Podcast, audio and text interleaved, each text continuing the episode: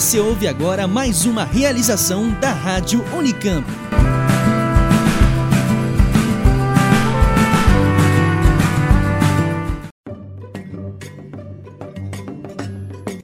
Você sabe o que o abastecimento de água em São Paulo, a produção de alimentos e os níveis de gás carbônico na atmosfera têm em comum?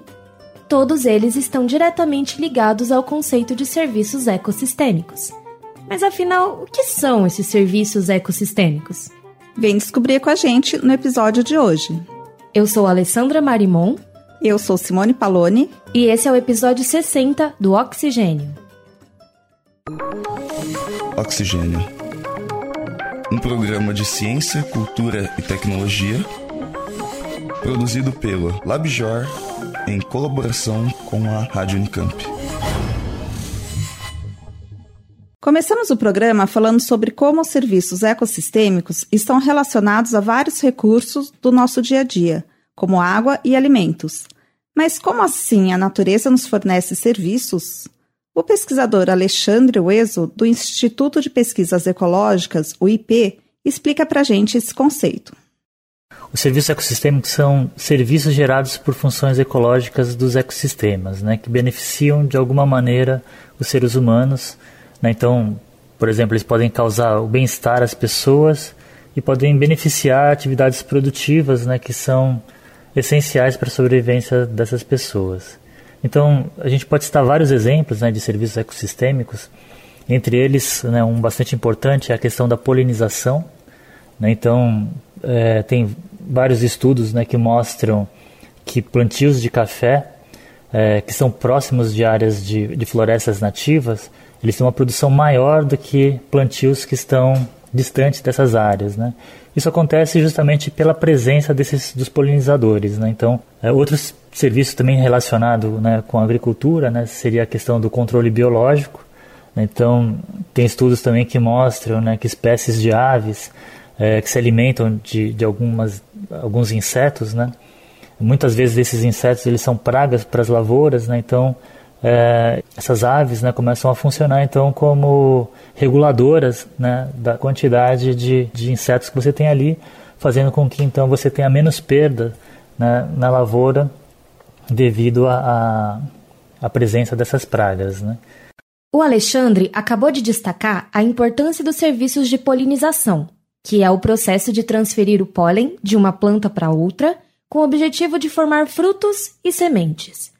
Nos últimos tempos, a gente tem ouvido falar na queda do número de polinizadores, com o colapso, por exemplo, de colônias de abelhas nos Estados Unidos.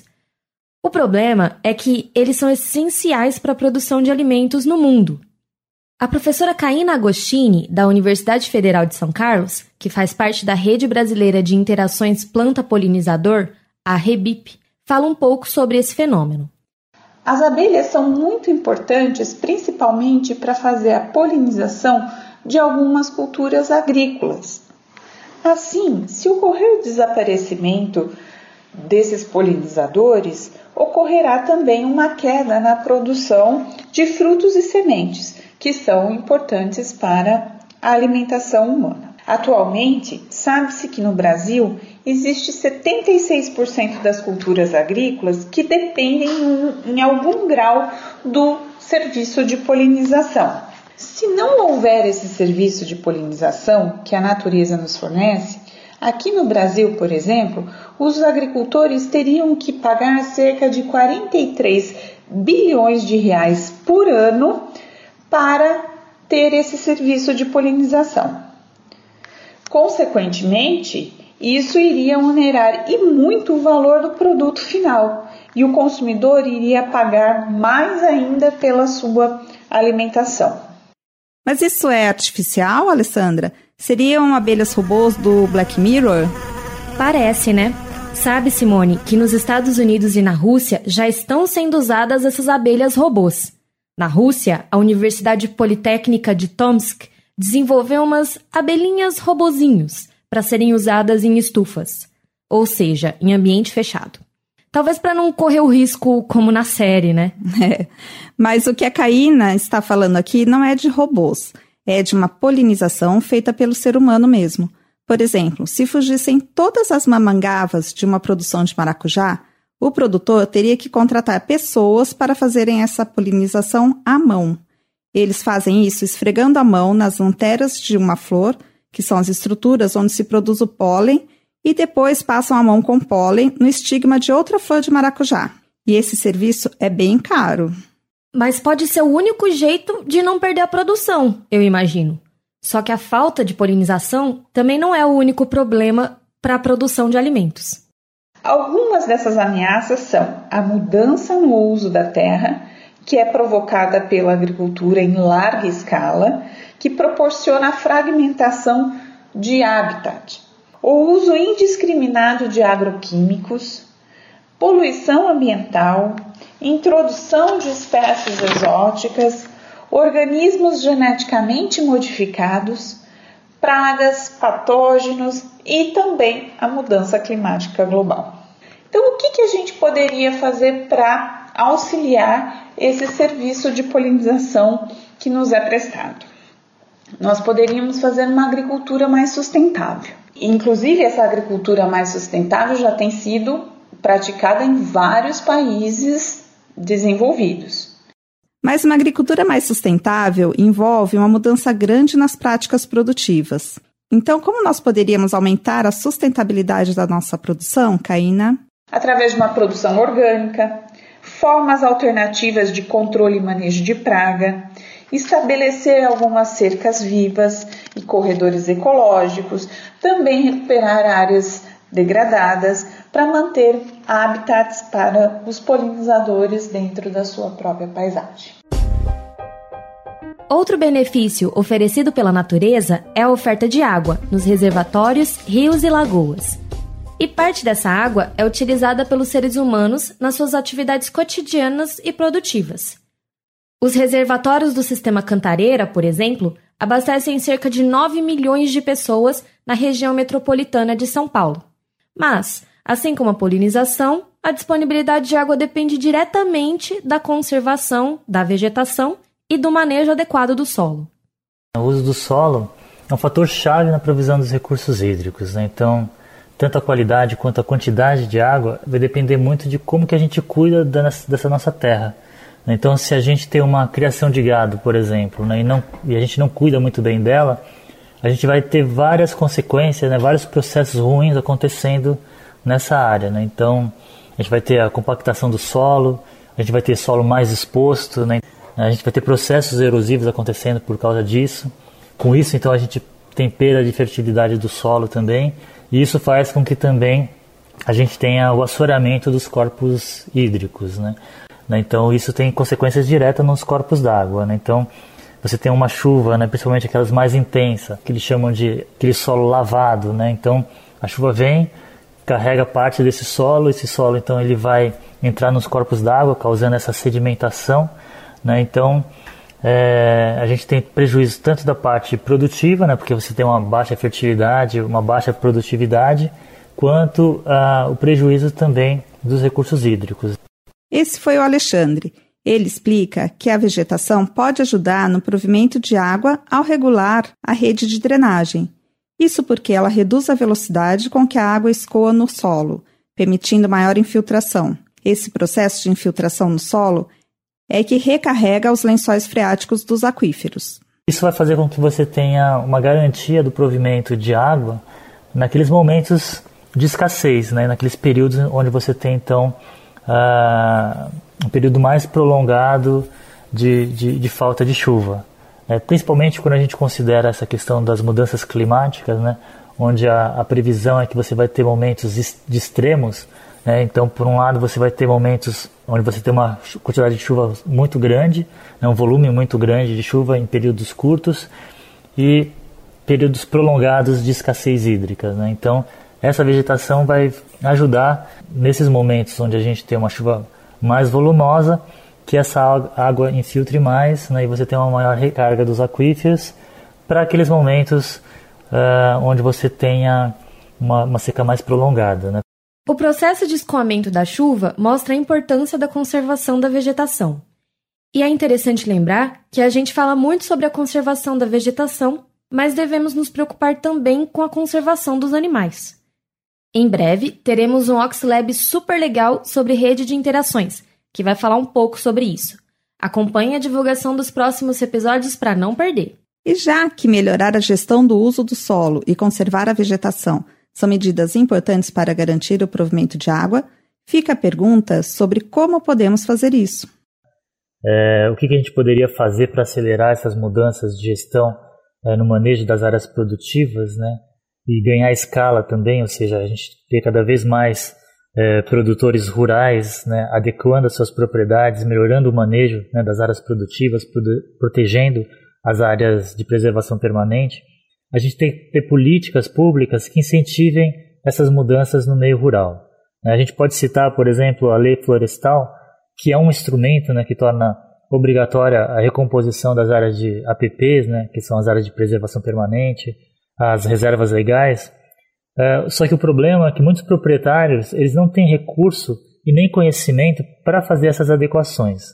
Né? Então, é, além né, dessa questão de, de, de, comando e controle, a gente tem que ter outros incentivos, né, principalmente incentivos financeiros e de capacidade técnica, é, para fazer com que a gente tenha esses proprietários adequando as suas propriedades. Né? Um exemplo desses incentivos financeiros que o Alexandre mencionou são as políticas de pagamento por serviços ambientais. Essas políticas funcionam por meio de uma remuneração ou recompensa para os provedores de serviços ambientais. Ou seja, aquele cidadão ou comunidade que realiza ações de restauração e conservação dos serviços ecossistêmicos. Quem paga por essa remuneração são as pessoas que se beneficiam desses serviços. E de onde vêm os recursos usados para pagar essas recompensas, Alê? Bom, eles podem vir de impostos e também de contribuições de empresas e instituições que se beneficiem do uso dos serviços ecossistêmicos. Legal. Então, o pagamento por serviços ambientais é uma política que socializa os custos de manutenção de um benefício coletivo. Afinal, quando um fragmento de vegetação deixa de existir e isso afeta os serviços ecossistêmicos, todo mundo sente. E é exatamente isso. O professor Carlos Joly, do Instituto de Biologia da Unicamp, coordena a Plataforma Brasileira de Biodiversidade e Serviços Ecossistêmicos. E ele destaca a importância desse balanço entre benefícios e prejuízos. O que eu sempre digo para os alunos é que é, muitas vezes o que tem acontecido é que quando você tem essa conversão de um hábitat, a destruição de uma floresta, a substituição dela por uma pastagem, por exemplo, o benefício, o lucro, é do proprietário que faz essa conversão.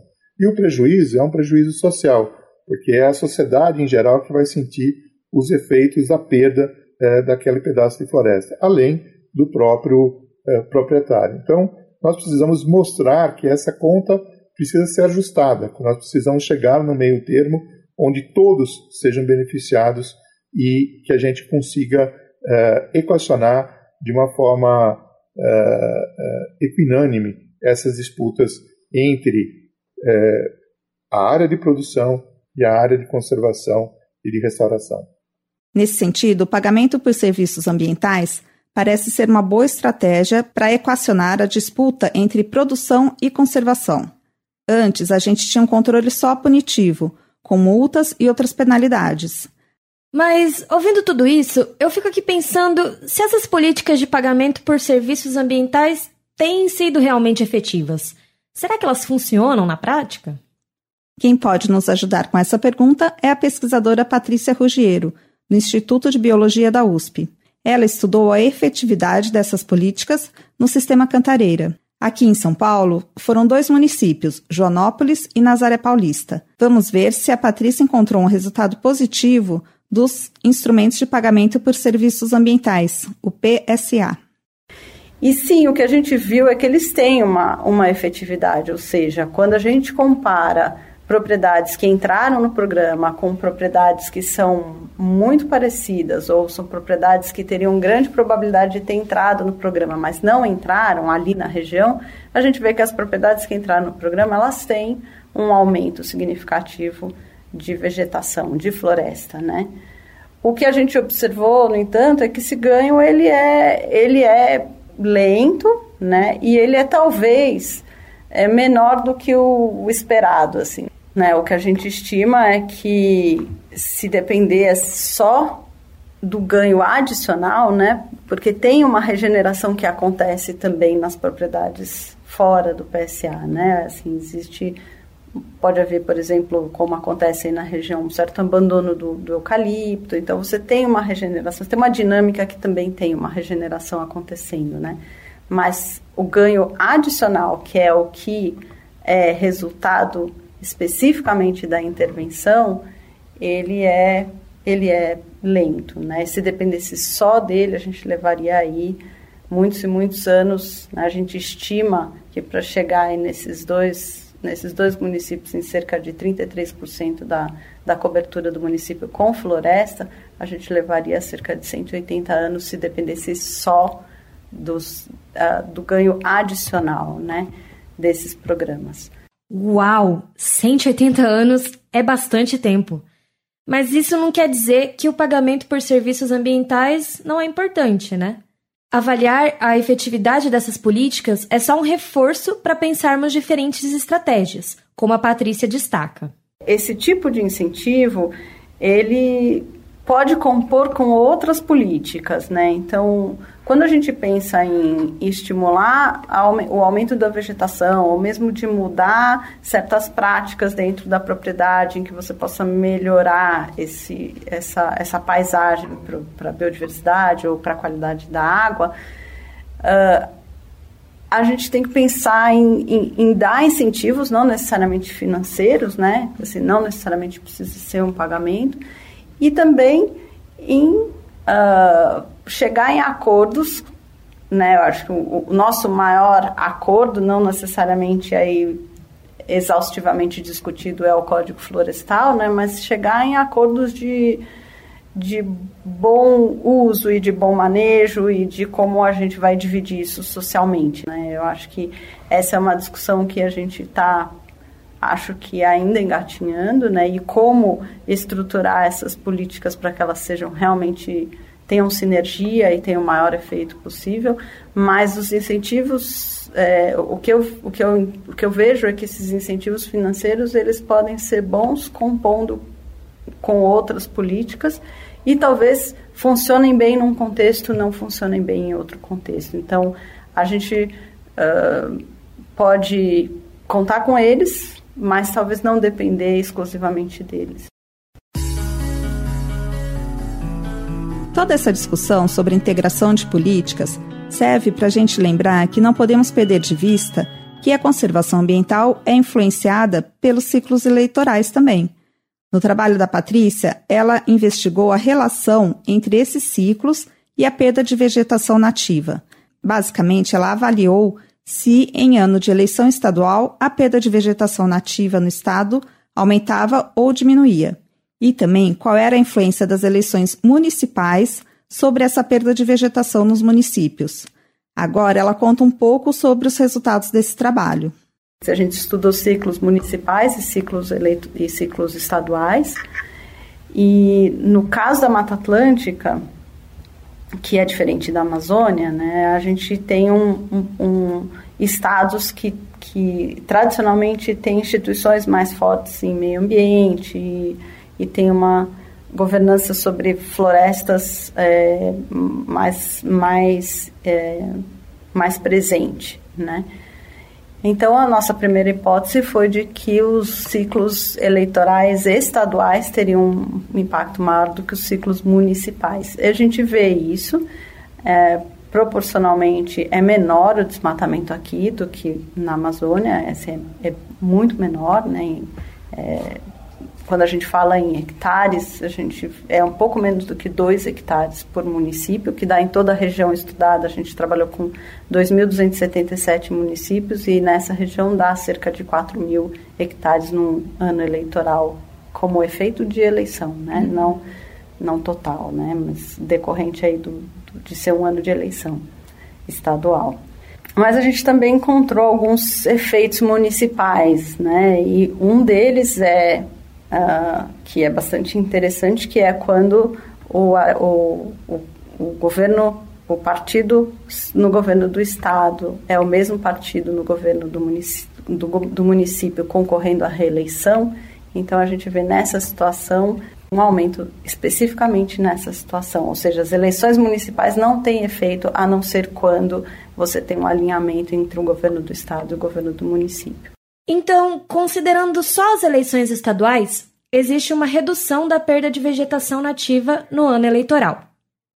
Mas, no nível municipal, se o partido que estava no poder está concorrendo à reeleição, o desmatamento aumenta. Interessante esse padrão, né? O que será que poderia explicar isso? Né, a gente levanta aí algumas hipóteses sobre isso. Então, você pode ter, assim como você tem para outras políticas, você pode ter um ciclo, vamos dizer, oportunista, natural de um processo eleitoral, que é você intensificar, é, você intensificar determinadas é, políticas próximo da eleição. Então, você pode, por exemplo, aumentar a liberação de, de obras ou de desmatamentos, enfim, a expansão da agricultura, né? Isso um, um, por um caminho legal, né? Só por você intensificar essa essa um, essa resposta aí, né? Dessa de pedidos, por exemplo, haver maior, maior liberação. A outra hipótese que a gente levanta também é de que, vamos dizer, do ponto de vista do, do governo, segue tudo igual, mas uh, pode haver uma expectativa de que em ano eleitoral o governo está ocupado com as eleições ou então tá então e as pessoas desmatem mais, mesmo que o controle seja mais ou menos o mesmo, né? E uma terceira é realmente um, um, uma via ilegal. Na Indonésia e na Amazônia, esses, essa ilegalidade eh, foi mostrada, assim, na Indonésia, porque o, o o pesquisador, o Burgess, ele mostrou que o desmatamento ocorria dentro de, de, de, unidades de conservação. E na Amazônia, a pesquisadora fez uma correlação com é, candidatos que tinham denúncias, né? mas uh, no nosso caso a gente não fez essa, essa investigação, mas é uma hipótese também, né? Um, uma via ilegal. O que a gente pode concluir é que as políticas ambientais que ajudam a conservar os serviços ecossistêmicos dependem de um contexto político e eleitoral. Fica aí a dica para as próximas eleições, que ocorrem já este mês. Pesquise as propostas de seus candidatos para a área ambiental e também o histórico de atuação deles nesse setor. Veja quem está preocupado com essas questões. O Observatório do Clima e o Instituto Polis prepararam quadros comparativos considerando políticas ambientais. Vamos deixar o link na página do Oxigênio porque vale a pena dar uma olhada.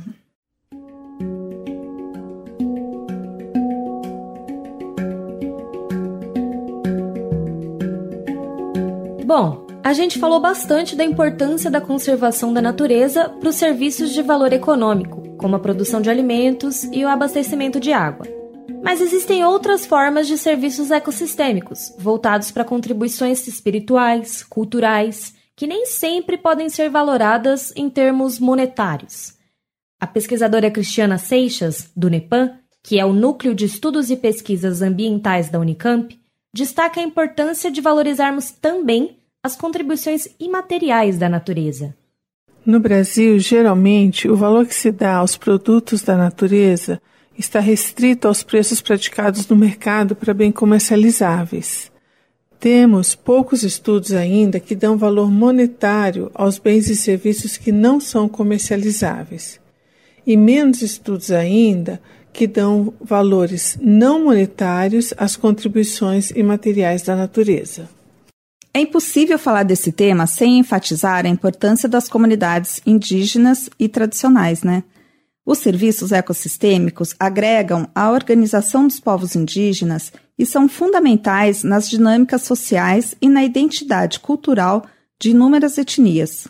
O conceito de natureza, enquanto simples provedora de serviços, num sentido econômico, não cabe aqui.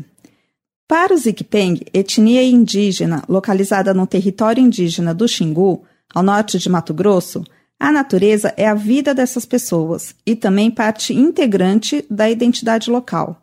O técnico em agroecologia Oremei Kipeng mora na região conhecida como Médio Xingu e explica algumas dessas relações com a natureza.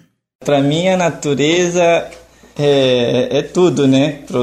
Para minha família e para o Zikpen também, porque a gente vive da natureza, a gente está na natureza, a gente é, se alimenta com as coisas da natureza. Então é tudo. A gente nasceu simplesmente na natureza. Então é um relacionamento muito próximo. A gente se identifica como própria natureza. A agricultura também cumpre papel essencial para o Zikpeng. Os conhecimentos tradicionais, por meio de mitos e histórias, transmitidos de geração em geração, ajudam a fortalecer o trabalho agroecológico desse povo. Na nossa cultura, a agricultura ele surgiu de uma mulher que teve é, uma, é um mito de origem, né? Para nós tudo que tem na natureza tem o, o de porquê que, que, que existe, os tanto os fenômenos, tanto a agricultura, tanto é, as danças, cantos, os fenômenos da natureza, desde trovão, é, nuvens, raios, tudo isso tem o porquê e de quem o, o fez, né? Inventou. Então a gente, para nós a gente tem os semideuses que, que, que fizeram e ainda continuam cuidando dessa, desses recursos. Isso que a gente tem oferendas de milho, a gente tem festas e cantos com produtos da roça que a gente faz nos nossos rituais, né? Até agora, atualmente, a gente usa vários produtos da, da roça como nos nossos rituais, porque para nós não é, não é, são apenas para serem comidas, né?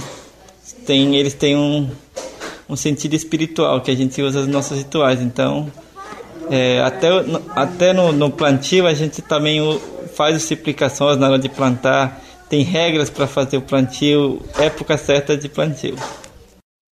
Mas as intensas alterações que o ser humano tem provocado no planeta já estão alterando de forma significativa essa relação harmoniosa com a terra e a natureza. Um exemplo disso é que os Ikipeng, além de outras etnias indígenas do Xingu, já não conseguem mais interpretar todos os sinais da natureza. Além disso, as mudanças climáticas estão alterando a época de plantio de roças nas aldeias, como explica o Oremê. Tem estrelas que indicam que a época de queimar roça, flor do ipê amarelo, que indica que é época de queimar roça e tem que queimar roça. E tudo isso vem sendo prejudicado pelas mudanças climáticas, porque os nossos sinais da natureza ficaram diferentes. O, o clima, o tempo não acompanha os nossos sinais da natureza. A gente tem os nossos sinais, tem continuam, mas a, a, com a chuva que não, não, não vem mais nas mesmas épocas, prejudica o nosso plantio e também a, a, as nossas atividades. E o exemplo da, do, do, calendário IPEN que, não, que o, o, clima não acompanha mais é a floração de IP. Porque quando, quando flora IP é o sinal de que tem que queimar as roças, a gente queimava as roças. E logo em seguida das queimadas de roças, que seria setembro esse mês, era certo que a chuva chegaria. Então até agora não chegou a chuva, a chuva vai chegar final no mês no final de mês de setembro, que não é o normal. O nosso plantio geralmente é mês de setembro. É, e a, queimada de roça agosto. Mas agora a gente não vai queimar. A gente não queimou o mês de agosto. A gente vai queimar agora final de setembro para plantar outubro. Então é uma mudança muito grande. Mesmo assim, o Oremê diz que existem algumas ações de preservação e conservação sendo feitas pelos Ikpeng para tentar diminuir esse quadro tão desanimador como é o caso das mulheres coletoras de sementes do movimento de mulheres Yarang, da rede de sementes do Xingu. Ao mesmo tempo que elas colhem sementes de árvores nativas, elas também auxiliam no reflorestamento de áreas degradadas, na região da bacia do rio Xingu. O Oremê nos conta um pouco sobre a importância das Yarang nesse processo. E o trabalho que a Yarang tem, a importância do trabalho é, é, é isso, porque Além de as arangues colherem e enviarem suas sementes para serem reflorestadas as mais áreas, elas também estão começando iniciativas aqui para fazer o plantio das áreas aqui mesmo, perto, né? Então, esse trabalho de manejo, de cuidar de áreas onde vão ser coletadas sementes, é, todo o conhecimento que elas estão tendo em relação a esse trabalho é importante para é, tentar reverter esse cenário de de trazer de volta a natureza e com ela o clima de volta que a gente tinha antigamente, né? Porque é, Mato Grosso não tem mais, não tem mais mato. É pouco. O Xingu é uma ilha, é um microclima, né? Que o, o, o clima do Xingu não é suficiente para manter o, é, a natureza. A atividade humana levou os animais e as plantas ao declínio em todas as regiões do mundo, colocando em risco nosso próprio bem-estar com a exploração excessiva dos recursos naturais e de poluentes. Esse alerta foi feito pela Plataforma Intergovernamental de Biodiversidade e Serviços Ecossistêmicos da ONU, a IPBES, que busca reunir o conhecimento científico e não científico sobre biodiversidade e serviços ecossistêmicos. Segundo relatórios lançados em 2018 pela IPBES, os estoques de peixes podem se esgotar até 2048 e mais da metade das espécies de aves e mamíferos da África pode desaparecer até 2100, a menos que medidas drásticas sejam tomadas. No litoral, até 90% dos corais da Ásia-Pacífico sofrerão degradação severa até 2050, enquanto na Europa e na Ásia Central quase um terço das populações conhecidas de peixes marinhos e 42% dos animais e plantas terrestres estão em declínio. Essa tendência alarmante coloca em risco as economias, os meios de subsistência, a segurança alimentar e a qualidade de vida das pessoas em todos os lugares. Estamos comprometendo nosso próprio bem-estar futuro. Para diminuir esses impactos, os cientistas apontam possíveis soluções, como criar mais áreas protegidas, restaurar as zonas degradadas e repensar os subsídios que promovem a agricultura. Governos, empresas e indivíduos devem considerar o impacto sobre a biodiversidade ao tomar decisões sobre pesca, silvicultura, mineração ou desenvolvimento de infraestruturas. E o Brasil tem grande potencial de contribuir com a melhora desse cenário, mas as mudanças precisam ser feitas rapidamente, como aponta a Cristiana. O Brasil possui uma capacidade de prover bens e serviços da natureza para o bem-estar humano, a chamada biocapacidade, bem maior que a sua pegada ecológica, ou seja, o efeito do consumo da população brasileira na natureza. Isso indica que o país tem o potencial de se desenvolver sustentavelmente. Entretanto, nos últimos 50 anos, já perdemos mais de 50% da nossa biocapacidade, o que coloca em risco este desenvolvimento sustentável. Portanto, ações urgentes são necessárias para frear a perda da biodiversidade. Exemplos de ações necessárias, como a gente discutiu ao longo do episódio, envolvem a gestão do uso do solo e de agentes causadores de mudanças climáticas. Mas existem outros aspectos, chamados de vetores, que precisam ser considerados quando pensamos em equacionar os campos econômico, social e ambiental. Quem explica melhor para a gente sobre o que são esses vetores é a professora Mercedes Bustamante, da UNB, que também coordena a Plataforma Brasileira de Biodiversidade e Serviços Ecossistêmicos. Então, vetores são todos aqueles fatores que induzem é, alterações na, na, biodiversidade nos ecossistemas. Né? A gente trabalha basicamente com duas categorias né, de vetores, dois tipos de vetores. Né? Aquilo que a gente chama de vetores indiretos, que geralmente estão associados a, a fatores socioeconômicos, demográficos, mudança na população, mudança do padrão de consumo, novas tecnologias, e esses processos demandas por determinados tipos de produto, e esses vetores indiretos levam a causas que são as diretas de transformação da biodiversidade. Então, por exemplo, a demanda por certos tipos de produtos agrícolas leva à expansão da área cultivada, que vem da conversão de florestas ou de sistemas naturais, né? A identificação desses vetores, quais são os fatores que estão por trás desses vetores, ela é muito importante porque as políticas têm que atuar exatamente atenuando esses vetores de transformação ou mitigando é, as consequências dessas, dessas mudanças sobre a biodiversidade. Ou seja, a gente sempre acaba voltando para o campo político. No final, fica claro que a oferta de serviços ecossistêmicos pela natureza depende de uma mudança no nosso comportamento individual, mas principalmente de uma mudança nas políticas ambientais, econômicas, sociais e de valorização da cultura. Aproveite esse momento de renovação eleitoral no Brasil e fique ligado.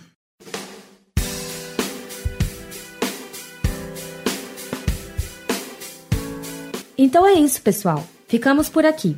O episódio temático de hoje foi apresentado por nós, Alessandra Marimon e Simone Paloni.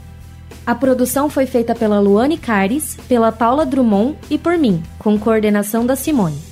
E a gente agradece ao Bruno Moraes pelo apoio e ao Gustavo Campos e Otávio Augusto, da Rádio Unicamp, pelos trabalhos técnicos. Esse temático fez parte dos projetos de pesquisa jornalística financiados pelo programa Mídia Ciência da FAPESP. Se você quiser saber mais sobre as contribuições da natureza, da ciência e da cultura para a nossa sociedade, é só seguir o programa Oxigênio no Facebook, facebook.com barra Oxigênio Notícias, tudo junto e sem acento. E no Twitter, arroba Oxigênio News. A gente também agradece se você deixar uma resenha ou um comentário na plataforma em que você ouve o podcast. E por hoje é só, pessoal. Até a próxima.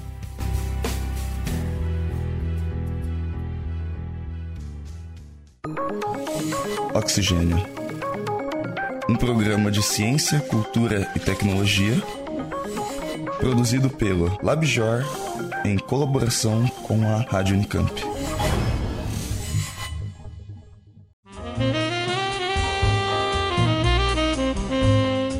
Você está ouvindo a Rádio Unicamp. Música e informação de qualidade.